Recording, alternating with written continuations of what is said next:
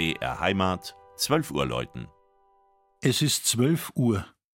Das Mittagsläuten kommt heute von der evangelisch-lutherischen Kirche im unterfränkischen Rappershausen.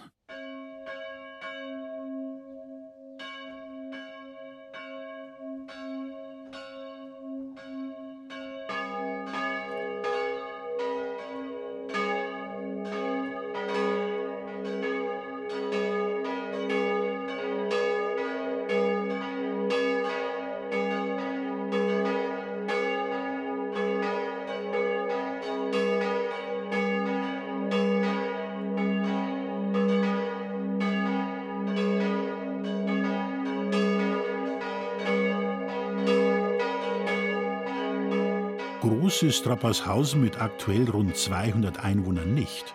Doch der heutige Ortsteil der Gemeinde Hendungen im Landkreis Rhön-Grabfeld atmet Geschichte. Schon 1158 wird die Ansiedlung Rapperthusen erstmals durch Kaiser Friedrich I. bekundet. Sie liegt an einem der höchsten Punkte im Grabfeld. Von hier aus lässt sich weit über die Region blicken. Noch heute steht am Ortsrand als Relikt des Kalten Krieges ein BRD-Wachturm, von dem aus in die kaum 1000 Meter entfernte DDR gespäht wurde. Ein ganz anderer Turm prägt schon viel länger das Ortsbild von Rappershausen. Es ist der Chor- und Glockenturm der evangelischen Kirche. Dessen untere Geschosse sind mittelalterlichen Ursprungs.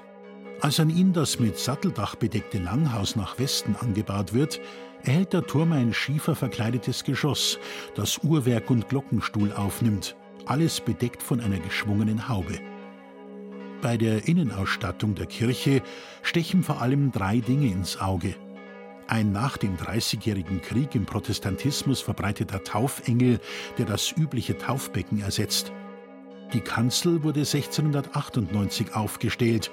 Sie wird dem einheimischen Schnitzer Peter Würl zugeschrieben.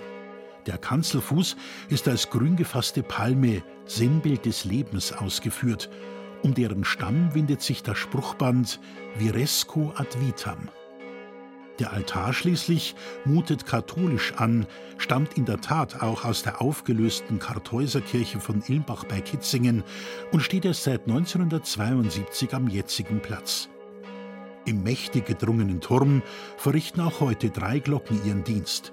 Die älteste, Jahrgang 1716, sollte im Zweiten Weltkrieg für Kriegszwecke eingeschmolzen werden, konnte aber 1950 beschädigt aus Hamburg heimgeholt werden.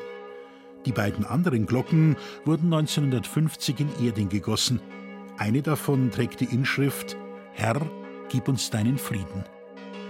Das Mittagsläuten aus Rappershausen von und mit Christian Jungwirth.